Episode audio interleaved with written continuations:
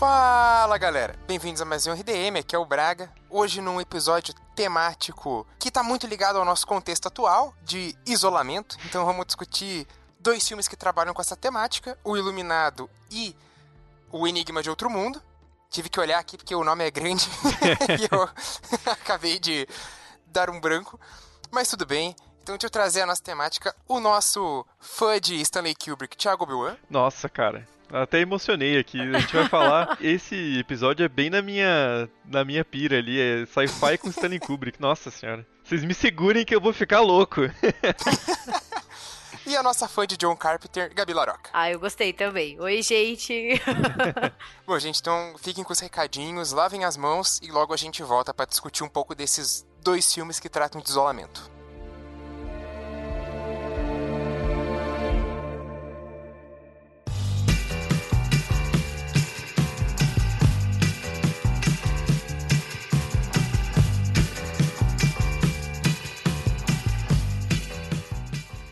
Bom, hoje os recados são curtinhos. Queria só ressaltar o que foi dito no programa, que esse episódio ele surgiu como ideia, como indicação de um ouvinte. Então, queria lembrar que nessa quarentena a gente está interagindo bastante com os nossos ouvintes no, no, Twitter e no Instagram, principalmente. No Facebook também, até porque está todo mundo entediado, né? Então, é, a gente está dando bastante indicação, ouvindo também sugestões de vocês. Então, podem entrar lá no, no, no Twitter do, do RDMcast ou no Instagram República do Medo no Facebook também, República do Medo, para sugerir novas pautas. A gente está sempre disposto a ter novas ideias, ajuda a gente a variar também o, os formatos que a gente tem. Esse próprio quadro de embate surgiu por causa de uma, de uma indicação de vocês, então interajam com a gente, a gente é legal. Não deixem de dar uma olhadinha, curtam nossas páginas, indiquem a gente para amigos e amigas, para a gente sempre expandir nossa comunidade e, é claro, de novo, se puderem, se tiverem condições, considerem apoiar o RDM. A gente está lá no apoia.se barra RDM. Tem recompensas bem legais. A gente está planejando sorteios de, de, camisetas, mais livros de que a gente tem parceria. Então tem bastante coisa legal. É claro que a gente vai enviar assim que for possível. Mas tem bastante coisa bacana. Só dar uma, uma olhadinha lá, ver o que, que, o que, que interessa a vocês, o que, que vocês têm condição de, de apoiar. Mas lembrando que, pô, indicar o, o RDM, compartilhar nas redes sociais já ajuda a gente pra caramba. Beleza? Então, acho que é basicamente isso, gente. Fiquem agora com essa, essa discussão sobre maluquices geradas pelo isolamento.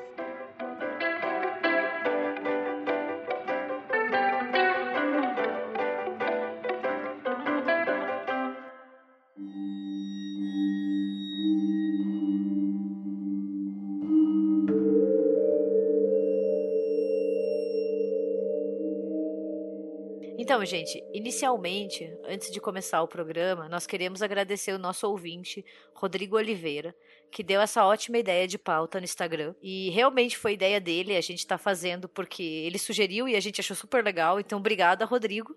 E também isso é uma mensagem para vocês, deem ideias de programas, porque a gente escuta e a gente faz. então, é, a gente decidiu fazer esse embate sobre isolamento, pegando esses dois filmes icônicos, principalmente considerando a época que a gente se encontra, onde cada um está na sua casa, sem sair direito. Como que está a rotina de vocês? Ai, olha, tá foda. Assim, a, a rotina em si, eu acho que para vocês até é parecido, não mudou tanta coisa o que eu faço no dia a dia, digamos. Porque eu tô escrevendo o meu último capítulo da dissertação, eu tô dando aula online, então Cara, é até bom, porque, tipo, eu acordo meia hora antes, como alguma coisa e, sei lá, dou aula de, de pijama, entendeu? Tipo, Isso é até bom, mas é, é aquela merda, assim. Eu não saio tanto de casa no meu dia a dia, mas você não poder sair é foda, porque te dá uma sensação de enclausuramento, né? Então tem dias que eu vivo normalmente, vai bem tranquilo, produzo bastante. Tem dia que eu acordo inútil, assim, não consigo fazer porra nenhuma. É foda, assim, tô oscilando bastante. E vocês? Bom, a, a minha rotina, assim, grande parte continuou parecida, porque como agora a gente tem a questão aí da, né, da dedicação exclusiva e tal, Uh, eu tava ficando só com a pesquisa mesmo, trabalhando, e como eu já terminei os créditos, eu tava estudando muito de casa. Então. Explica o que, que é os créditos, Braga. Ah, é. A, a, as matérias, né, de fazer a aula, eu não preciso mais fazer aula presencial, porque eu já concluí aí todas as horas de aula que eu precisava fazer, presenciais. Então é aquela coisa, cara. Eu acordo, procuro ver um um episódio de uma série, um filme, daí eu vou estudar, ou eu leio coisa da minha pesquisa, ou agora eu tô terminando de revisar meu livro, então fiquem atentos aí para novidades. Oh, cara, velho, que folga. Minha. Você vai postar link da Amazon ah, lá. Você deu, deu espaço aí? não, não dei espaço pra isso, cara. Que migué. Você não pagou o spot, mano. Que isso, Braga. Eu vou descontar o teu salário. Porra, eu vou ficar. O spot eu vou ficar uns meses sem receber. pra pagar esse, esse merchan que eu acabei de dar. Então é isso. O, o que mais mudou mesmo foi daí a, a, minha rotina de, de treinamento de Kung Fu, que agora tá sendo de casa. Então tem alguns dias, eu, eu faço todo dia, né? E daí tem dias que também tem de manhã, que daí o meu professor lá ele tá dando umas aulas de respiração e tal, 8 horas da manhã, mas todo dia à tarde eu faço, pelo menos ali uma hora, né? E, cara, assim, é um espaço muito reduzido, né? Meu quarto é pequeno, então fazendo aí é, uns estilos de, de Kung Fu que precisam de menos espaço. Me machuquei? Não me machuquei. Mas já bati na minha canequinha de água, por sorte ele é de plástico, e molhei o chão inteiro. Enquanto o professor tava, não, então, ó, agora deixa eu passar pra você mais um pedaço de cativo. Caralho, o chão tá molhado, eu só joguei um pano e fiz por cima do, do pano no chão molhado mesmo, assim. E... Não façam isso em casa, crianças. Pode levar não, a acidentes. não recomendo, ainda mais se tiver coisas pontudas e, e, perigosas à sua volta. Então, assim, tá, tá indo. Tem, tem dias que são mais difíceis, né? Que a gente tá mais cansado de estar tá olhando sempre porra, o, o, mesmo, o mesmo ambiente tal. Tem dia que cansa, mas acho que tá, tá indo bem a, a minha rotina. E você, Gabi? Ah, assim, a minha rotina mudou muito pouco. Acho que nem como você falou, sabe? Eu trabalho de casa faz muito tempo já. Sim. É, então, eu já tô acostumada. É, tem dias que eu acordo virada, super mal-humorada e eu não sei nem explicar o porquê. Eu tenho vontade de rosnar porque as pessoas falam comigo. E tem outras que eu acordo super, uhul, vou ser super produtiva hoje, vou assistir filme, vou escrever, vou terminar de fazer tal coisa, etc, etc. Mas eu acho que é isso mesmo, acho que tá todo mundo sentindo muito a mesma coisa. Sim. Que é essa instabilidade, você não poder sair de casa. É, eu sou uma pessoa muito caseira, eu gosto de ficar em casa. Sim, eu também. Eu gosto de assistir filme, de assistir série, eu gosto de ler, eu gosto de ficar mexendo no celular, eu gosto de pedir comida e comer em casa. Então, assim, nesse sentido, não mudou muito para mim, né? Mas é que nem você falou, não poder sair, às vezes é um saco, né? Sim. Eu tô treinando em casa também, né? Já consegui virar o pé sozinha, o que foi absurdo. Mas eu não me machuquei muito, foi só uma viradinha também, gente. Nossa, deixa eu fazer um. Desculpa te interromper, mas eu preciso fazer uma revelação. Eu tô fazendo yoga com a minha namorada. e é muito. Ah, eu é preciso é contar inusitado. isso pro Matheus. porque aí eu bato nas coisas também, porque eu sou pessoa alta e yoga tem que ter elasticidade e tal, e eu não consigo encostar o chão. Eu, mas assim, tipo, é uma forma de manter fazendo Sim. exercício, porque senão a gente é. enlouquece também, né? Sim. É, eu tô tentando manter uma rotina ao máximo, assim, acordar no mesmo horário, é, eu arrumo, arrumo meu quarto, tomar café, eu faço Sim. determinadas coisas, assim, mas tentar manter uma rotina para pelo menos parecer de segunda a sexta, sabe? Também. Ah, Porque é muito fácil cair numa uma falta de caracterização dos dias, né? Sim, sim. Mas assim, eu admito que nesse aspecto eu me sinto muito privilegiada e muito sortuda, porque eu sempre trabalhei de casa, então também não mudou muito para mim. E nesse aspecto a gente vê o quanto a gente é sortudo, porque a gente tem acesso à internet, a gente tem casas legais, a gente pode ficar em casa, né? Realmente Sim. se dá esse luxo que muitas pessoas não têm. Então, quando eu tento ficar um pouquinho irritada, eu, tento, eu lembro disso, sabe? Falar, não, eu tô numa situação extremamente privilegiada e não vou me irritar por causa disso. Acho que é o que a gente tem que pensar nessas horas para não perder a mente, sabe? Não, e, e, é aquela coisa, assim, cara. Tipo, a gente tem uma, uma. a gente nunca vai ter 100% de isolamento social. Isso é impossível. É impossível, é... até porque as pessoas têm que. Determinados serviços têm que continuar. É, exatamente. A, gente, a meta é aquele 70% a 80%, assim. Então, você que pode ficar em casa, que tem como fazer trabalho remoto não seja um filho da puta, né? Porque a, a, enfermeira, o, a médica, a galera que entrega comida não pode parar, a galera Sim. que trabalha no supermercado. Então, você tem a obrigação de verdade de ficar em casa para elevar essa taxa, porque tem pessoas que não tem como parar, não é, tem como fazer trabalho assim, de casa, então... Eu detesto balada. Eu não vou pra balada agora, entendeu? tipo, eu detesto essas coisas. Sim. Não é agora que eu vou sair, entendeu? Então, sim, tipo... Sim. Sei lá, nessas horas eu tento pensar que perto de muitas pessoas, eu tô fazendo coisas que eu gosto, então assim, e eu consigo ficar em casa de boa. Claro que mexe, é difícil e acho que é difícil para todo mundo, mas é uma coisa que vai passar. Sim. E a gente, se a gente se manter unido assim, tipo, respeitando, ajudando as pessoas e se mantendo em casa para que as pessoas que precisam trabalhar possam sair, acho que a gente consegue superar essa. E o podcast é uma ferramenta muito interessante mesmo, assim, porque você se sente acolhido, né? Sim. É gostosinho assim, você tá em casa, sozinho, quieto, aí você fala, pô, vou ouvir um podcast, que aí você tá ouvindo só as vozes ali, você se sente numa. É aquele meme da, da, da pessoa com a propaganda de galera tomando sorvete, assim, do lado do, do banner, tipo, você se sente acolhido ali. Eu acho que é... tem bastante Sim. gente descobrindo podcast, descobrindo outros podcasts, né? É, e eu acho também que eu tenho muita sorte, porque eu tenho gostos muito parecidos com a da minha mãe. Então a gente tá aproveitando essa quarentena pra fazer companhia uma pra outra. Então a gente assiste filme, a gente assiste série. Tipo, ontem ela assistiu o Enigma de Outro Mundo comigo. Ela nunca tinha assistido. Então, sabe, tipo, a gente tá mantendo isso também e querendo passar um tempo e, sei lá, cozinhando, inventando coisa.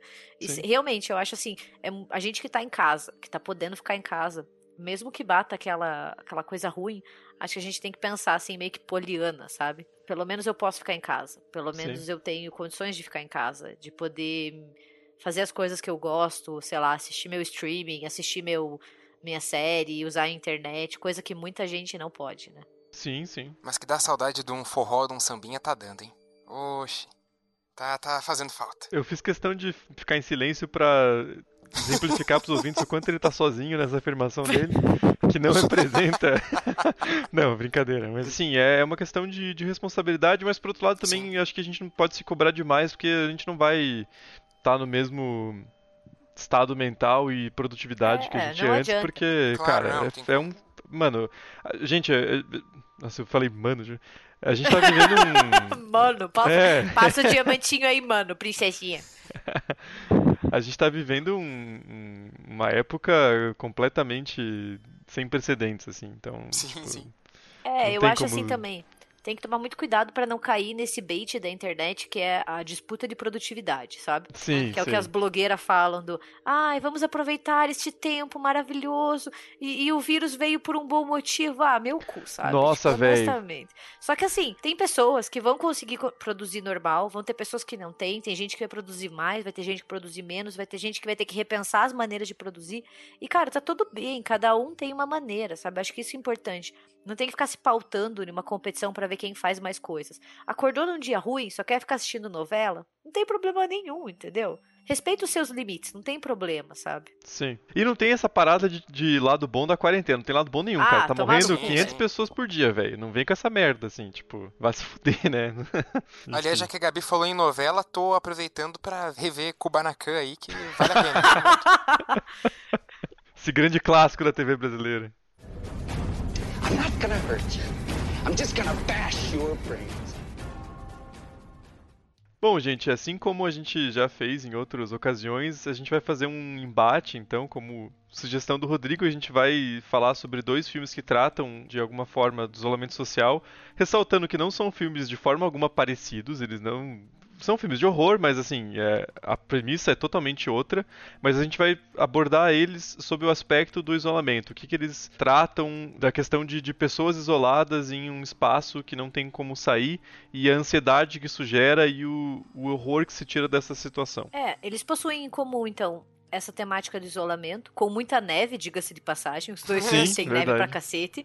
E também tem cenas com machados tentando derrubar portas fechadas. os dois Aí, filmes ó. têm essas cenas. Né? No caso do Iluminado, ele vai abordar a temática do isolamento pelo viés da família Torrance, no Overlook, história clássica que quase todo mundo conhece. E no Sim. Enigma é um grupo de cientistas na Antártida que vai se deparar com um alienígena muito louco que, que vai ameaçar todos eles. Né? Isso. O Iluminado dá pra gente analisar um pouco mais o aspecto do isolamento em si, né? Do confinamento. E o Enigma de Outro Mundo, por mais que ele tenha isso também, ele tem um, aspecto, um agravante, digamos, que é a questão da propagação de um um, um parasita, digamos, né? Não necessariamente porque ele não toma o corpo, um mas ele copia. Um organismo de vida, né? Um organismo vivo Isso. que se apropria dos outros e causa morte, devastação e muita nojeira. Exato. Então é, dá para misturar os dois e chegar no que a gente tem hoje em dia, né? É Sim, Só faltou um ditador maluco em algum dos filmes que aí ficava legal pra caralho. Né? É, Só faltou um, um, presidente passando o alienígena pros outros no, no Enigma de Outro Mundo. Imagina se o, se o Kurt Russell fosse um genocida louco, trancasse todo mundo numa sala com alienígena e falar: Não, vocês vão pegar tudo sim pra ter imunidade. É só um alienígenazinho. É só isso. E eu não vou fazer o exame de sangue em mim mesmo, porque vocês não têm que saber, porque eu tô falando a verdade, eu nunca minto, eu vou me sentir exposto. ai, ai. Enfim. Bom, gente, o, o Iluminado é aí uma, uma adaptação do livro de mesmo nome, do Stephen King. O interessante é que na época de divulgação do Iluminado, eles não ficaram usando o nome do Stephen King, né? Tipo, ah, um filme de Stephen King. Eles usaram mais o nome do Kubrick, porque era mais reconhecido, e porque também ali o, o Stephen King ele não estava tão consolidado no, no, cinema ainda, né? Tipo, já tinha tido filme baseado na obra dele, mas é ao longo dos anos 80 que o King vai virar o verdadeiro rei das adaptações, né? E aí tem outra coisa também, né? O, o filme Iluminado não cara, não é a mesma história, assim, né? Ele sim, pega sim, os ele mesmos toma... elementos básicos, mas ele é totalmente picotado, assim, em relação ao livro, tanto que tem um making-off do Iluminado, dá pra ver no YouTube, que ele foi produzido pela filha do Kubrick, a Vivian Kubrick, então ela tem filmagens ali dos bastidores do filme, e depois ela fez uma montagem ali para falar, mostrar um pouco de como era o por trás das gravações, então dá pra ver o Jack Nicholson surtado, a Shelley Duvall em condições totalmente precárias de saúde Uhum.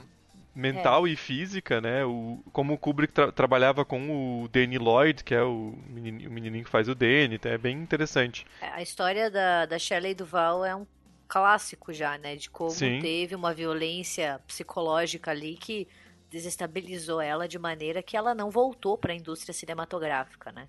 Sim. Então é muito, muito pesado, assim, muito foda.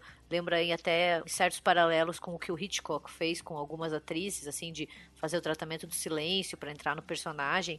E isso se considera uma violência, né? E a Shelley Duval é o maior exemplo disso, porque ela Sim, realmente ficou com cicatrizes psicológicas eternas e ela não, nunca mais voltou a ser aquela atriz de antes, né? Sim, e e isso é interessante de você ver o documentário, como a produção em si é um confinamento, né? Porque o Sim. Kubrick era um cara obcecado e os filmes dele sempre passavam muito do tempo previsto de filmagem. Então ele já chutava alto e, cara, é muito é uma história muito conhecida que o De Olhos Bem Fechados demorou quase um ano para ser filmado. Sim. Ou mais de um ano, agora não tenho certeza, mas é uma coisa absurda, assim, é um recorde.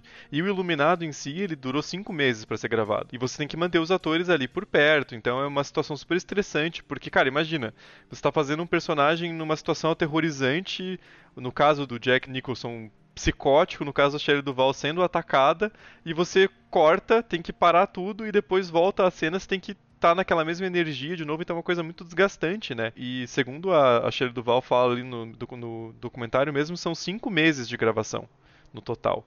Então já é uma situação estressante por si só, né? Mas desculpa, eu, eu entrei nisso, viajei aqui, eu falei que vocês tinham que me segurar esse episódio, mas eu entrei nisso Não, para falar que o roteiro ele é tão diferente do livro e tão picotado em relação ao livro que ele meio que foi sendo escrito conforme eles filmavam. O Kubrick e a Diane Johnson, que é a roteirista que escreveu com ele, eles meio que escreviam o filme conforme eles iam gravar, assim. Então é uma coisa que o Jack Nicholson comenta uma hora no documentário que eu joguei fora meu roteiro porque eu só pegava o que eles me davam no dia e filmava porque não, não tinha mais lógica, assim. Eles foram mudando coisas da história e diálogos e movimentações dos personagens conforme eles filmavam. Eu falei um pouco disso no episódio do Dr. Sono, que eu acho que a melhor maneira da gente conseguir apreciar tanto o livro do King quanto o filme do Kubrick é encarar elas como obras separadas e independentes. Se você for pensar o filme do Kubrick como uma adaptação do livro do King, vai ser uma bosta.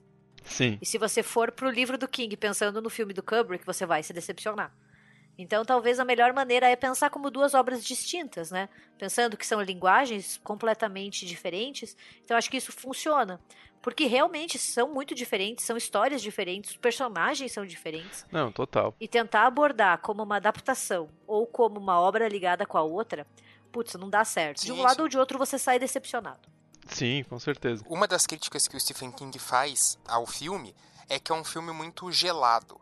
E, cara, eu acho que é cheio uma de neve ao redor, é óbvio que tá gelado, seu merda. No Colorado. Eu acho que é uma.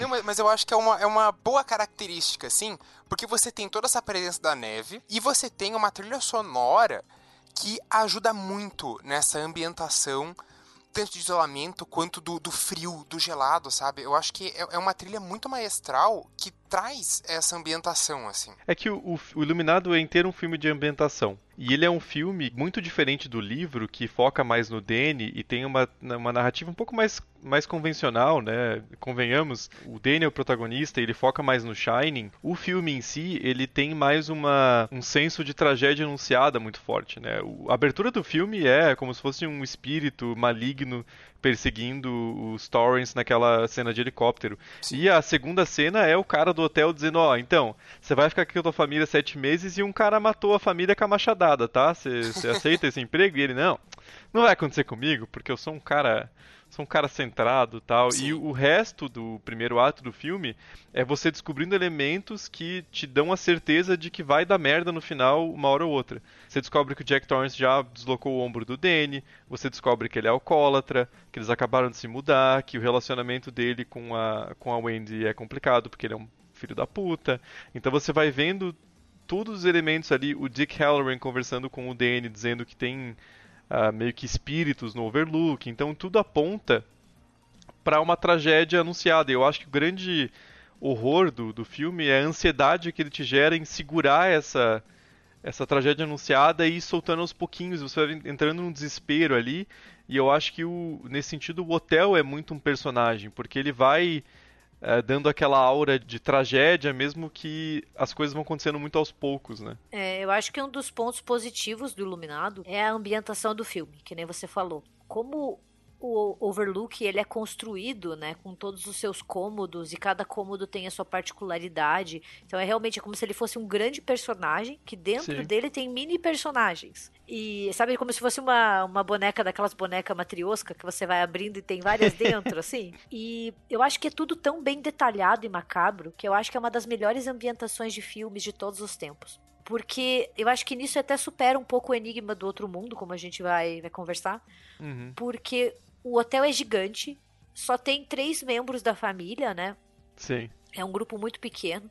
E a ideia de ficar em um hotel enorme, completamente vazio, é algo que ao mesmo tempo assusta a gente, mas também gera uma certa curiosidade, sabe? Sim. Eu não sei vocês, mas o Overlook me deixa muito curiosa. Eu fico pensando assim, nossa, como que ia ser ficar em um hotel vazio, deserto, sem mais ninguém ao teu redor, sabe? É, Sim. E eu acho que esse é um dos principais pontos do filme, assim, esse isolamento em um lugar enorme que é maligno e que só estão os três ali e de repente não são mais três, são só os dois, porque é o Andy e o Danny tentando fugir do Jack. Então eu acho que o filme constrói esse esse isolamento de uma maneira muito lenta, sabe? Ela vai crescendo até culminar na loucura homicida do, do Jack. Claro que ele é, ele é influenciado pelas forças sobrenaturais do hotel, e também até fica aquela dúvida, assim, que ele já tinha alguma coisa antes, mas eu acho muito bom, assim, nesse aspecto. É, eu sei que eu disse no episódio do Dr. Sono que eu prefiro a caracterização do Jack no livro, né? Uhum. Mas eu acho que no filme, assim, por uma questão do isolamento, essa espiral dele de loucura é muito boa. É, é porque o, o filme é inteiro focado nele já perdendo a cabeça, né?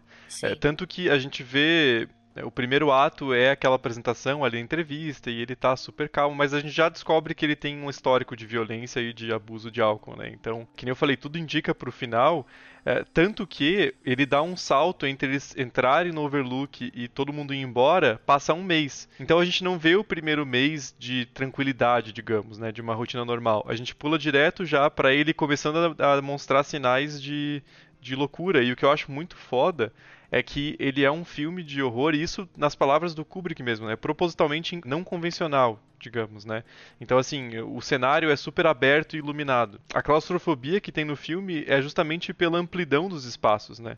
É uma coisa diferente, assim. A trilha sonora, por exemplo, ela sobe e dá uma nota de suspense quando não tá acontecendo porra nenhuma. É um moleque andando de triciclo pelo, pelo Overlook, só que aquela cena é super creepy, é uma coisa que gera ansiedade, mesmo que nada esteja acontecendo, né? É, é um filme inteiro construído pelo ambiente, assim, né? É, é como se aquele espírito maligno do hotel tivesse transbordando para dentro da história história e cada vez mais é, se misturando com a, com a vida e com a mente daqueles personagens. A gente vê aos poucos o Jack sendo sugado de verdade pelo hotel. É, e um hotel que foi super detalhadamente pensado pelo Kubrick, né? Porque o Carpé foi encomendado lá de um, de um designer específico. Uhum. Ele coloca todos os elementos exatamente do jeitinho que ele quer. Ele era extremamente detalhista e perfeccionista, sim, sim. até no, no sentido ruim, assim, dele jogar essas responsabilidades para cima de, de, atores e tudo. Então acho que é, é, é, é bem isso, sabe? Uma cena de um garoto andando num triciclo, cara,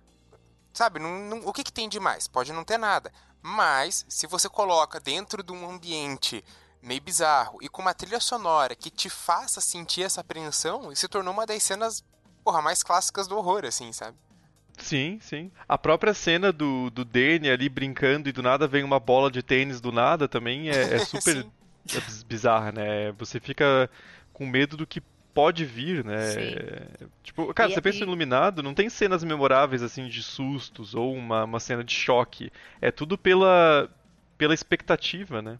Não, e o, aquilo que você falou é muito real. Os ambientes são extremamente abertos. E isso assusta pra cacete. O hotel sim, enorme, sim. vazio, sabe? Aquela cena onde ele tá escrevendo é, naquele salão. É um salão enorme, mas é muito aterrorizante, assim. Sim. Eu acho que o filme é genial nesse aspecto. E eu acho que nesse quesito da questão de isolamento, ele é muito próximo de nós, fazendo uma piadinha, que é assim, né? Ah, não, vou usar isso como uma chance de união familiar. A gente vai escrever, o Jack vai escrever, eu vou produzir. Daí passa um mês, assim, você tá perseguindo o outro com machado, sabe? Perseguindo teu irmão. Ah, eu vou te matar! Porque você comeu meu miojo, entendeu? Tipo, é, é muito assim. Se você for escolher por causa disso, o Iluminado é muito assim, não, vamos usar este tempo como união para ficarmos próximos Sim. um dos outros. E de repente você vê que não é bem assim, é foda e você vai perdendo uma hora a sanidade. E, e justamente, o, o, melhor aspecto dos clássicos é que cada vez que você assiste, você repara outra coisa e, e analisa ele sobre outra chave, né? Eu já vi Iluminado umas 5, 6 vezes, assim, tipo tem análise minha no site, a gente já fez episódio há muito tempo atrás. É um filme que eu continuo voltando, assim. E uma, uma, uma chave de leitura que eu não tinha pensado ainda, que me pegou muito dessa vez, é a questão de classe. Porque o hotel ele foi construído no início do século XX e o fato dele ser isolado, o fato dele ser na puta que pariu de uma montanha no Colorado, era proposital, né?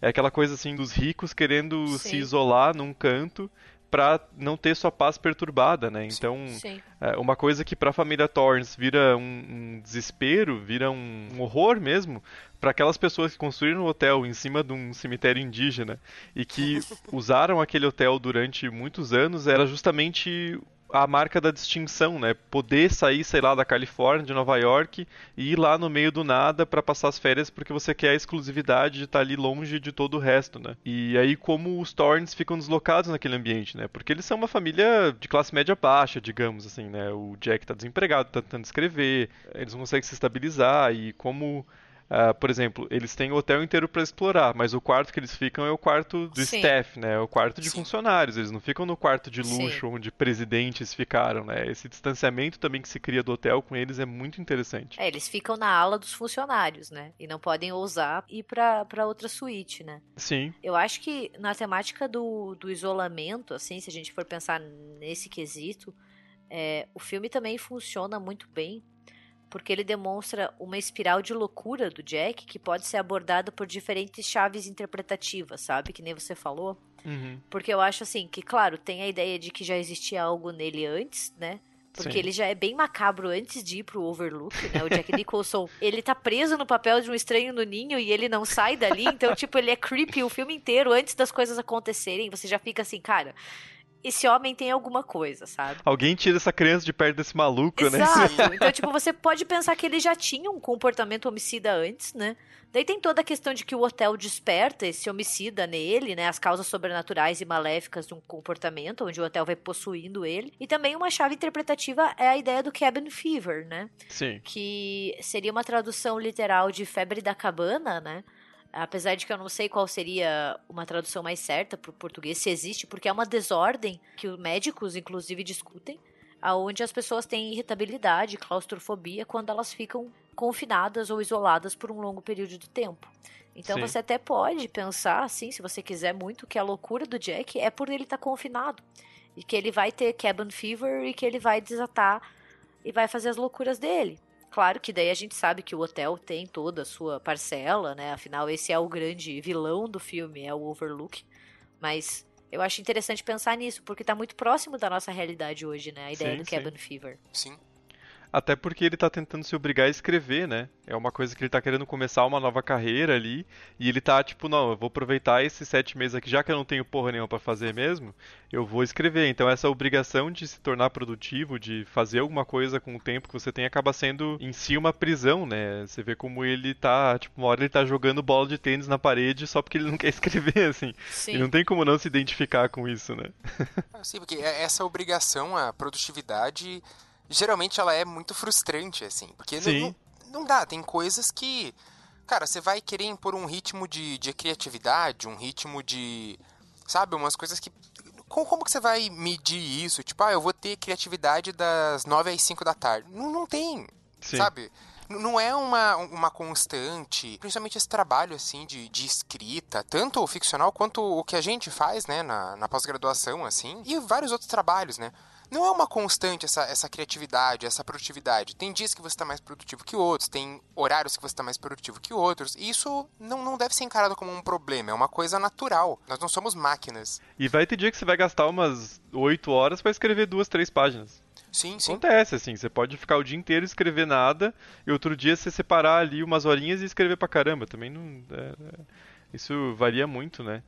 E eu acho muito interessante também a personagem da, da Shelley Duval mesmo, a personagem da Wendy, porque ela tá presa ao Jack desde o começo, né? Assim, é, é muito triste ver ela naquela situação meio como uma armadilha e você sabe desde o começo também que ela vai é, é, meio que inescapável ela ser vítima da loucura do marido dela. Sim. É, eu acho que o isolamento no Iluminado, fazendo um paralelo rapidinho com o Enigma, ele é um pouco mais angustiante, porque a Wendy tá praticamente sozinha, tentando sobreviver e salvar o filho num ambiente extremamente perigoso, sendo que ela perdeu o marido pro hotel, né? E eu acho que Sim. nesse aspecto, isso é muito importante e casa muito com o contexto que a gente está vivendo, é que aumentaram os números de casos de violência doméstica durante a quarentena. Sim. E eu acho que a relação dela com o Jack tem toda uma questão de violência doméstica que é aterrorizante, né? Sim, sim. Porque sim, é sim. um marido que vai se tornando cada vez mais agressivo perante a esposa e perante o filho, né? Depois então ele até desloca o ombro do Danny, como você falou. E ela não tem a quem recorrer, tipo, de uma maneira absurda, né? Porque ela tá isolada no hotel. E é o único desejo que ela tem é salvar ela e o filho. Sim. Sabe? Então eu acho que isso também é, um, é aterrorizante do filme porque ela tá completamente sozinha e o marido fica cada vez mais violento e dá pra ver que ele vai desenvolvendo uma raiva dela, né? Você vê até no, no rosto do Jack Nicholson, é como se ele tivesse raiva dela. Sim, é, e você vê como tem umas, por exemplo, a cena que ele tá escrevendo e ela vai conversar com ele, e ele tem um estouro super ridículo e xinga sim. ela, você vê que aquilo acontecia no, no dia a dia, sim, sabe? Não sim, parece uma coisa muito. O único novo fator é o isolamento, porque aí ele literalmente corta ela de todo o mundo, né? Que funciona meio como uma metáfora para relacionamento abusivo mesmo, né? Porque a, a, única linha de comunicação que ela tem com a polícia, por exemplo, ali no rádio, ele corta, destruindo completamente o rádio, né? E eu vejo muito no personagem do Jack aquela obsessão que ele desenvolve com o hotel como uma representação do jeito como ele tá preso naquele ciclo de comportamento também, né? Que o hotel só agrava um pouco uma coisa que, de fato, tudo dá a entender que já existia, né? É, e ele é um homem que, que tem uma masculinidade ali que tá em xeque, né? Se a gente for pensar porque ele não está conseguindo prover para a família o suficiente, então ele tem que pegar esse trabalho como zelador, Sim. que já é um trabalho assim que nem você disse, bem delimitado pela classe social. Você não pode ir no quarto, você não vai ficar no quarto do presidente, você vai ficar no quarto dos funcionários. E daí ele não consegue produzir, então ele vai para lá para produzir escrever o livro que seria a grande chance dele, né? Seria como se ele estivesse apostando tudo que ele tem nesse livro e ele não consegue. E daí ele começa a descontar a raiva que ele tem na Wendy. Sim. Que teoricamente não fez nada de errado. ela tá Sim. lá e ela foi parceira pra cacete, assim, ficar tipo 4, 5 meses afastado do resto do mundo. E ele começa a criar um ranço dela, assim, tipo, sabe? Ele projeta as, os fracassos dele, as inseguranças dele nela. E isso é muito comum em contexto de violência doméstica. Sim, é um ressentimento total e ele trata como se ela estivesse tentando sabotar a vida dele, né? É, isso é bastante comum também. Quando ela tenta sair do hotel, depois que algo visivelmente aconteceu com o Danny, é, ele fala que ela tá tentando fuder com o emprego dele. É bem. Sim. É, Sim, é sim. muito desconfortável assistir essas cenas, assim. É, né? e casa exatamente com esse contexto de confinamento e de isolamento que a gente tá vivendo hoje. Porque é aterrorizante o número de casos de violência doméstica que estão subindo. E as mulheres não têm para onde ir. Sim. Sim. Então, tipo, isso, isso mexeu comigo bastante agora, assim. Que nem você falou que toda vez que a gente volta pra determinados filmes, eles dão novas chaves interpretativas e novas ideias. E eu acho que pra mim, assim, o que me marcou nessa visão do Iluminado em 2020, em época de Covid, é essa ideia da violência doméstica. Sim. E aí, só mais um comentário sobre o Iluminado antes da gente passar pro, pro Enigma de Outro Mundo. Eu ah, acho interessante também como o, o final, é, não o final da narrativa, mas o encerramento do filme mesmo, aquela foto super enigmática do Jack, ele dá uma, uma conclusão para todas as temáticas que vinham sendo abordadas até então, né?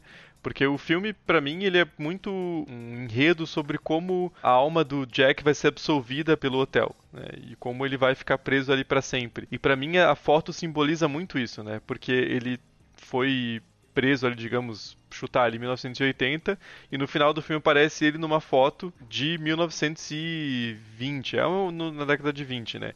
E aí pra mim remete muito a uma fala do garçom que ele encontra no, no, no Salão Dourado, que é o depois ele, ele associa que é o cara que assassinou a família nos anos 70, que ele fala: "Não, eu sempre fui o, o garçom e você sempre foi o zelador", né? Então, como o fato do Jack tá ficar preso no hotel naquela época quer dizer que ele sempre teve preso no hotel, né? É uma coisa que trata muito de uma, uma inevitabilidade da catástrofe, assim, né? É um tema muito Kubrick, né? Tipo, eu vou pegar esse livro aqui do Stephen King onde tudo dá certo no final e ele explode o hotel e vou fazer esse filho da puta ficar preso aqui durante séculos e vai ficar pela eternidade com a alma perdida no hotel, assim. É Pois bem, é. é um final bem catastrófico, bem Stanley Kubrick. We need some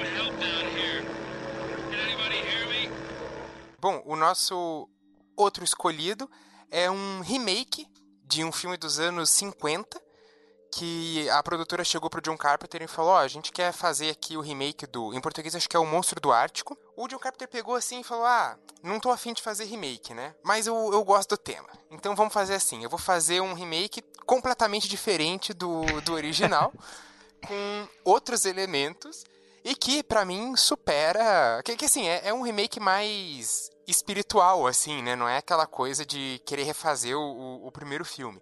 Sim. então eu acho que vai muito bem. E na época ele foi meio mal recebido. Tem até umas críticas em nesses programas de TV né que que discutiam a- as estreias da, da semana.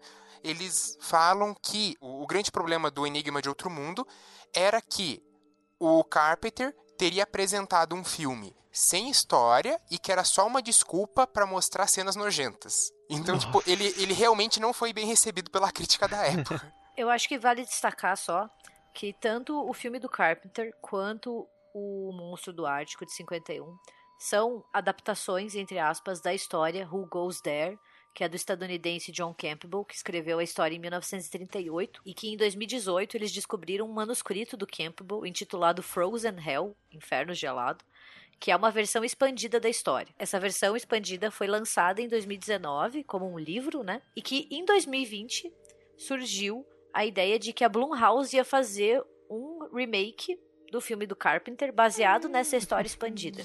Ah, Que já teve de cagada. 2011. Só que é, a gente não sabe como as coisas estão, né? É. Sim. Que pé estão, principalmente com a questão do, do Covid, se vai sair ou não, mas no começo de 2020 eles anunciaram esse remake do filme do Carpenter, que ia ser baseado nessa nova versão expandida da história do Campbell. Interessante. Que teve o remake de 2011 que. É que não é um remake, né, Rapaz. Braga? Que é tipo uma prequel. Ah, é, mas. Ah, ele é meio. É, sabe? É uma ideia horrível de qualquer jeito, né? Pois é, ele. Geralmente dá merda, né? Eles querem revistar assim, mas. Puxa. Daí você vai comparar aqueles efeitos de computador meio sem personalidade com os efeitos do Enigma de Outro Mundo, assim.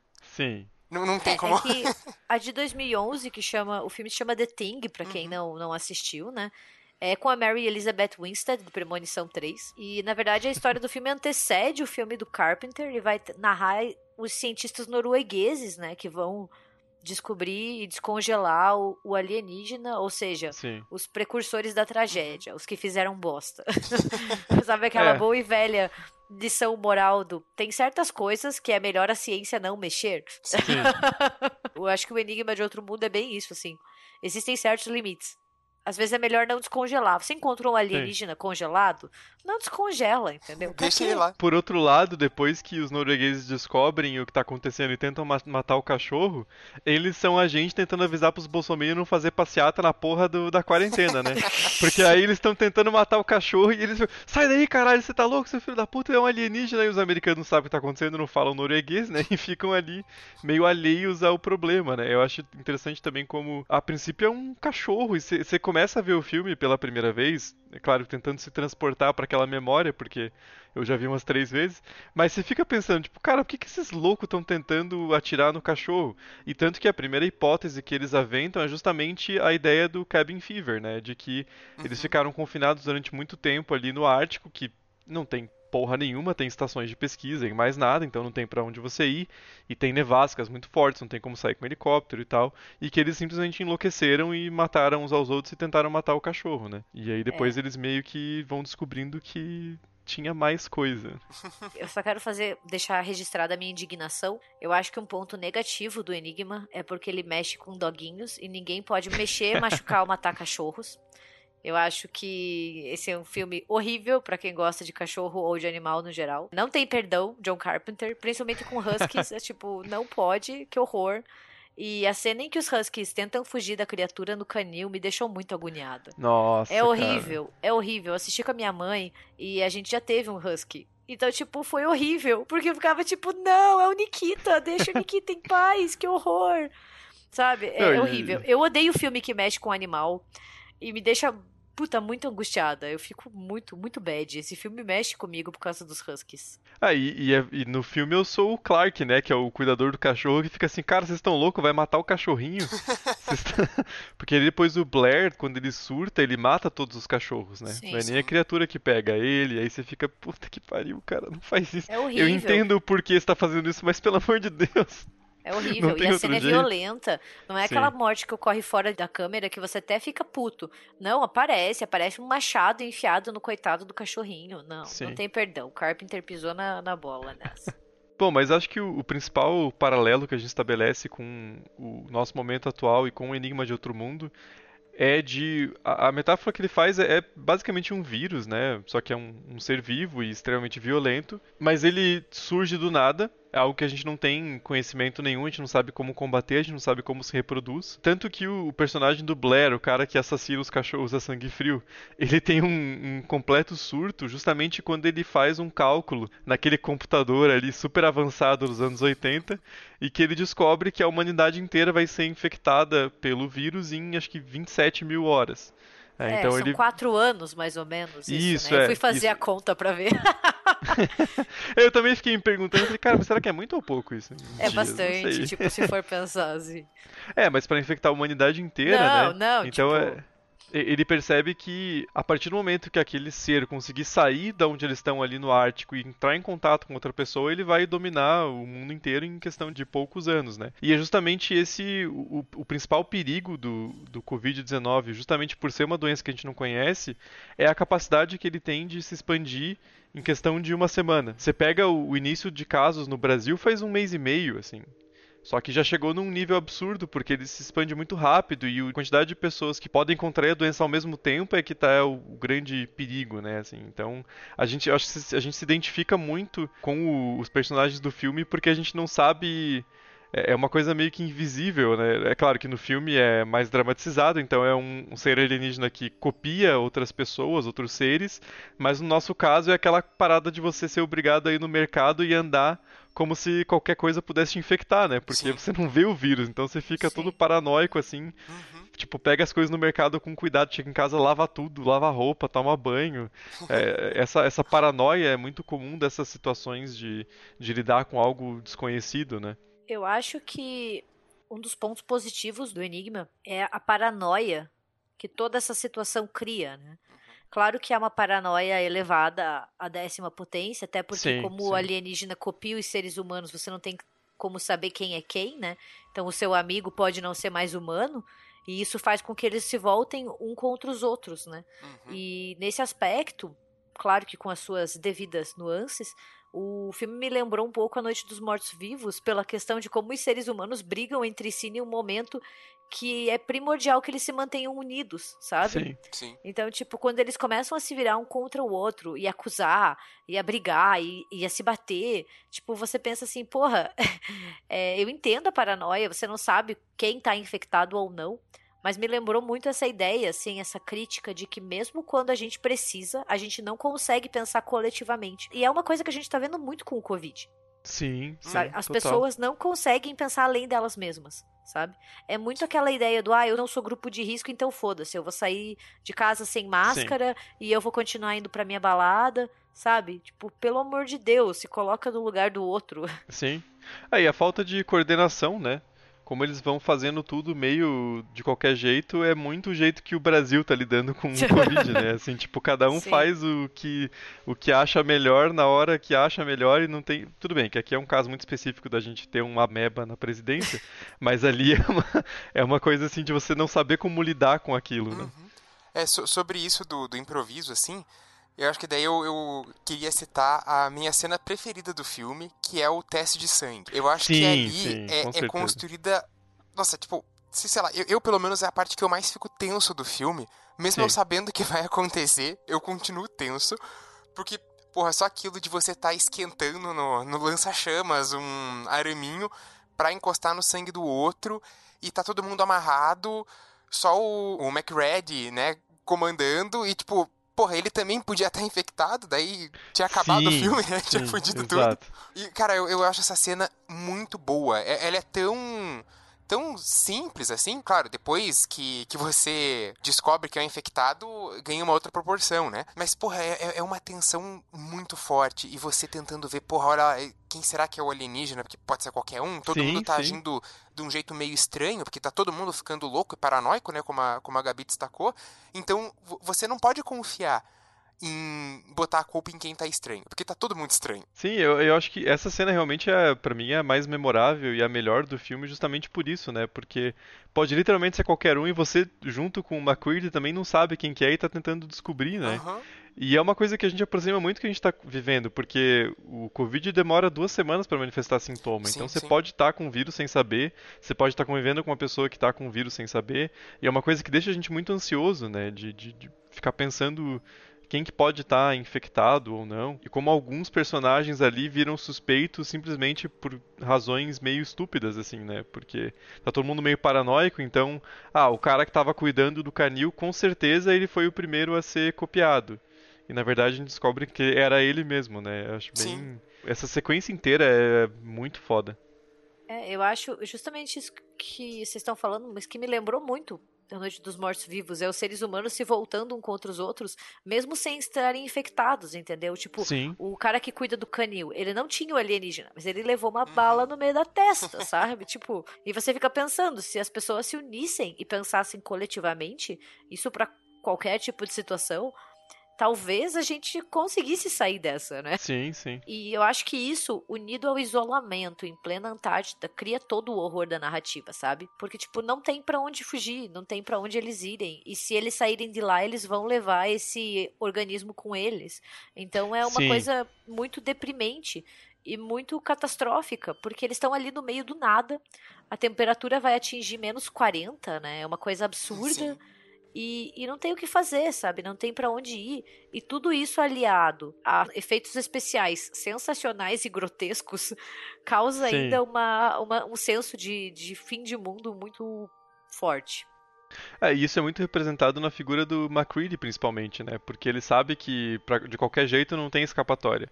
Sim. Ou ele vai ser assassinado pelo ser ali, ou ele não, não vai poder sair de lá por medo de levar a criatura pra fora da Antártida, né? Então é uma coisa meio assim de aceitar o destino fatalista, né? É, o final do filme é extremamente deprimente, né? E, extrem- e acho que é por isso que ele é impactante, porque não tem como sair dali, não tem como escapar. Você fica na dúvida: será que realmente o alienígena morreu? Será que ele cons- não vai conseguir se congelar? Será que os esforços deles foram em vão? É tipo, cara, é muito bad. Termina o filme e você fala assim: porra, Sim. merda. E, e a, a ambiguidade também, né? De você não saber, será que o McCready tá, é o alienígena? Será que é o Child? Será que não é Sim. nenhum dos dois? Uhum. Será que é os dois? Tem essa, essa teoria também, né? De que já foi pro espaço. E provavelmente o alienígena vai conseguir se congelar e daqui a mil anos vai ser descongelado de novo. Então meio que parece assim, os esforços deles foram em vão. Não, Sim. não tem muito o que fazer. Ah, e é meio a gente lidando com a nossa própria sorte, né? Porque, cara, assim, o nosso nível de globalização, a gente vai lidar com outras pandemias Sim, mais sim, pra frente, certeza. assim, tipo, é aquela coisa, é claro que não tô fazendo fala tipo o nosso glorioso ministro das relações internacionais que fala de globalismo, né? Mas assim, é, o Covid-19 seria uma, uma epidemia localizada na China. Sim. Virou uma pandemia por causa da interligação entre, entre os países, mas tipo, é meio que uma consequência inevitável, assim, né? Não tem, não tem como voltar atrás. Mas uma coisa que. eu- uma, uma reflexão que eu tive assistindo o filme ontem é justamente essa questão da desconfiança que eles tratam um ao outro, né? Porque eles pensam que eu sei que eu não sou alienígena, porque né, eu tô na minha própria mente, mas eu não tenho como saber quem é ou não é, a não ser que a gente faça um teste, né? E é uma coisa que me tem preocupado muito, porque conforme o número de mortes, né, o número de casos do Covid tem baixado, é, principalmente na, na- na Europa e na China, que foram os, os lugares afetados primeiro, tem se falado muito em como vai flexibilizar a quarentena tal. E uma das primeiras ideias que existiram era uma espécie de criar um passaporte para quem já tinha tido a doença, que aí já estaria imunizado e podia circular livremente. E aí para você criar um meio que um, um apartheid de pessoas que podem fazer tudo, podem ser economicamente ativas e pessoas que são obrigadas a ficar em casa, e aquela ideia super absurda de bolsominion, de isolamento vertical é um passo, né, assim. Então Sim, sim. é isso é uma coisa que a gente tem que cuidar muito também, né? Não só o se cuidar durante a pandemia, mas também o depois, né? O, como isso afeta nossas relações sociais e psicológicas, enfim. Me deu uma bad vendo o filme ontem. Dá, dá. É que o. É é bem isso que você falou. O final ele é muito desastroso, assim, sabe? Ele, ele, ele termina triste pra baixo. ele não Sim, termina sim. com uma, com esperança. Termina, tipo, os dois explodiram.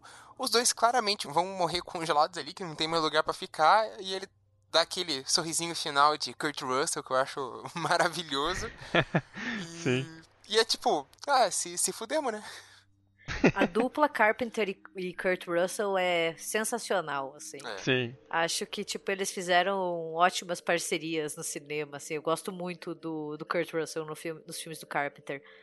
E- Não, e ele é um puta ator também. né? Sim, não. E ele tem cara de gente boa, né? Eu não sei, assim, mas eu, eu olho pra ele e falo assim, nossa, ele tem cara de ser um cara legal. Ele tem cara de Mas- brother, né? É, mas assim, sobre o final, e comparando com o Iluminado, acho que os dois têm finais bem impactantes, mas no quesito do Enigma, eu acho que ele é ainda mais deprimente, porque o Iluminado, ele ainda dá essa possibilidade de que a Wendy vai conseguir sair do hotel, né? Tipo, o Jack Sim, sim. morreu e ela e o, o Danny vão fugir.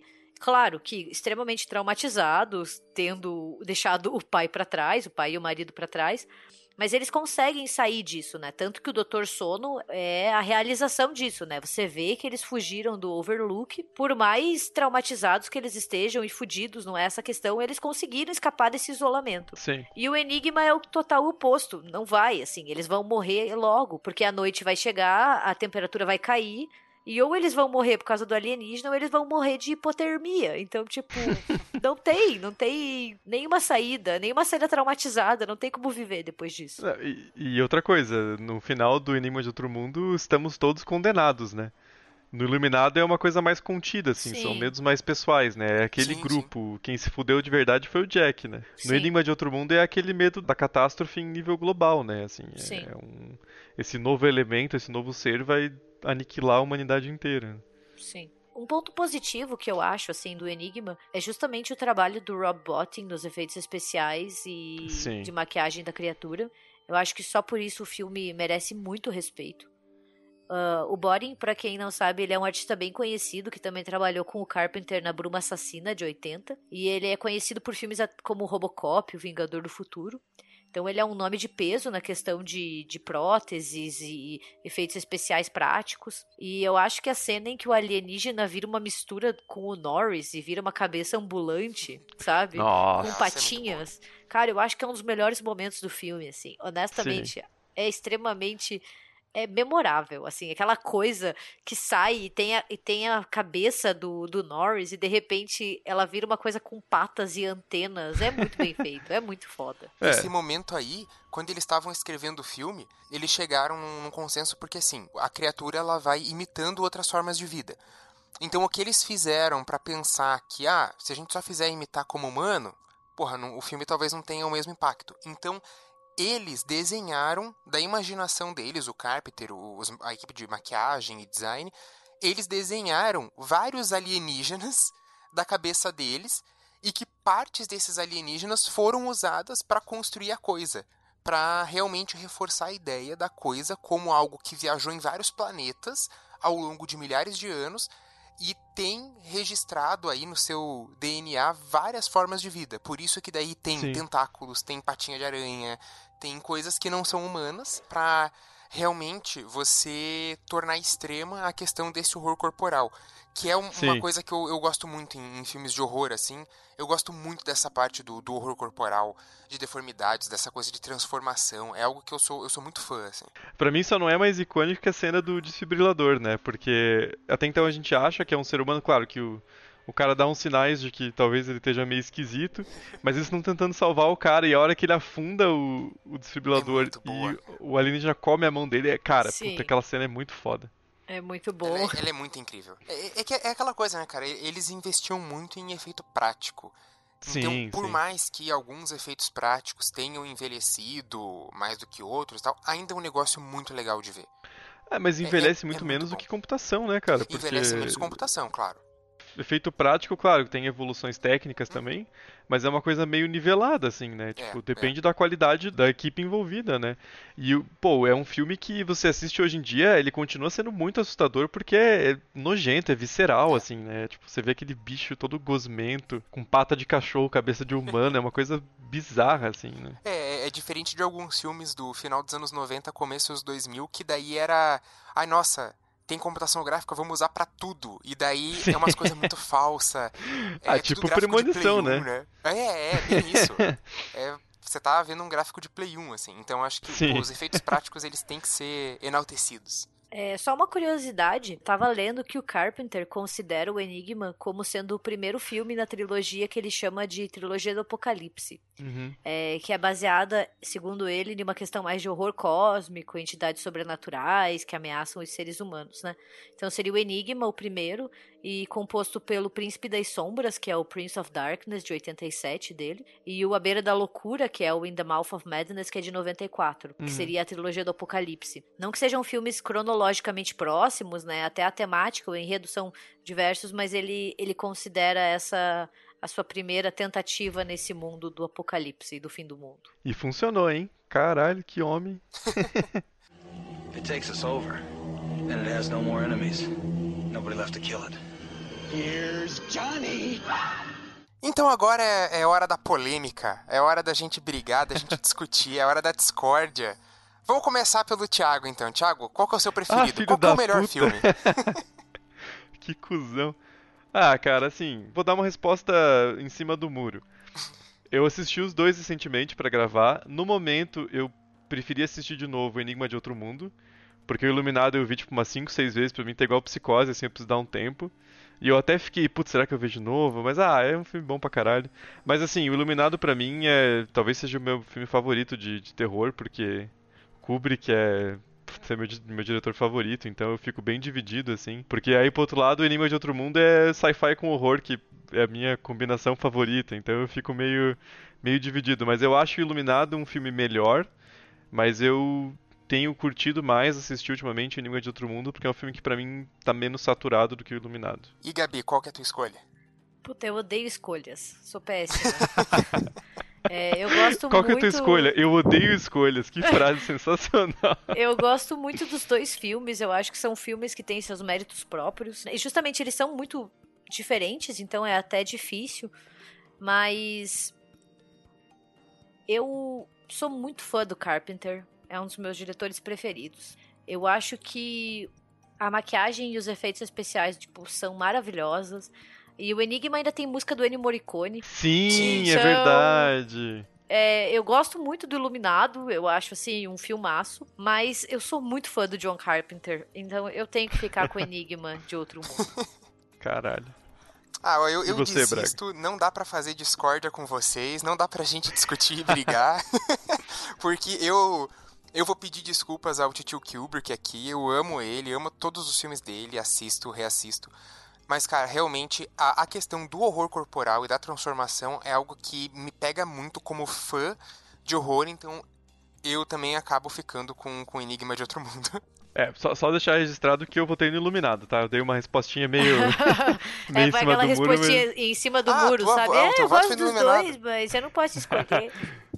mas eu ainda fico com, com Iluminado. Mas Ah, pô, tem que, tem que ser mais incisivo, Thiago. fui agora aí, ó. Então temos treta. Não, mas acho que é, são, são dois grandes filmes, assim. Realmente é muito difícil de escolher porque eles Sim. acabam é, sendo relacionados, né? A gente tá relacionando eles pelo tema do isolamento. Então é, é- é bastante difícil você escolher e, e comparar, né? Que eles são, porra, muito distintos, assim. Ah, e é muito pessoal, né? Tipo, você perguntar É. pra mim qual eu acho o melhor filme de todos os tempos e qual é o meu filme pre- preferido, são duas respostas totalmente diferentes. assim, né? Sim, posso jogar mais um voto? Porque eu assisti o Enigma do Outro Mundo com a minha mãe. E Aham. eu joguei a mesma pergunta pra ela, né? Então eu falei, bem, né? Falei, qual você acha melhor o filme em questão de isolamento e numa batalha? E ela ficou com o Iluminado também. Então Aí, a gente tem um praticamente um empate aqui, porque acho que muitas pessoas escolheriam Iluminado também, mas assim, são dois filmes muito bons. Eu acho que, tipo, Sim. vale a pena assistir e assistir de novo, porque também são aqueles que vão ficando melhores, você vai pegando mais coisas, Sim, vai com ficando, certeza. eles vão, eles vão ficando cada vez mais ricos. Então, acho que não tem muito um vencedor no meio disso assim, porque os dois são filmaços. Só fazer uma, uma autopropagandinha, tem uma análise minha do, do Iluminado no site, que dá pra você abrir de boa, é uma leiturazinha assim de uns três dias, é bem tranquilo. Ficou uma coisa colossal, mas eu, fui bem detalhista, assim, tirei umas. Coisa que provavelmente se eu for ler de novo eu nem vou lembrar, porque faz um tempo já e é bem longa, mas tá lá no site, eu vou deixar o link aqui no, no post, quem quiser, quem quiser dar uma lida. É, o, o nosso veredito final é veja dois filmes que vale muito a pena. Sim. Bom, gente, mas é, a gente fez esse episódio por conta de uma sugestão. Então continuem enviando suas sugestões, por favor, que a gente lê. Teve até um comentário que eu vi recentemente de alguém dizendo que parecia que a gente lia a mente do, do ouvinte. Eu não vou dizer que isso está 100% errado. A gente tem um pouquinho desse poder aí de ler mentes. Então cuidado com o que vocês pensam. É, então a gente resolveu fazer é, esse episódio que também está relacionado aí a sentimentos atuais. Eu sempre acho interessante a gente ligar a essas coisas muito, muito atuais assim. Então, Sim, sim. deem a opinião de vocês. Que outro filme de isolamento vocês gostam? Porque a gente fez uma, uma escolha baseada na sugestão, mas tem vários outros filmes que trabalham com isolamento. É, então, por favor, deixem aí as respostas de vocês nos comentários no Twitter, E, e Instagram, também Facebook. sugestões de, de outros embates que a gente possa fazer também, porque é um formato bem bacana, assim, dá pra tirar muitas ideias novas comparando dois filmes e acho que dá pra gente pensar em outros filmes que dá pra gente fazer esse quadro. É isso aí, gente. Obrigado pelo carinho, obrigado pela audiência. E ficamos por aí. Se cuidem, lavem as mãos e se puderem, fiquem em casa.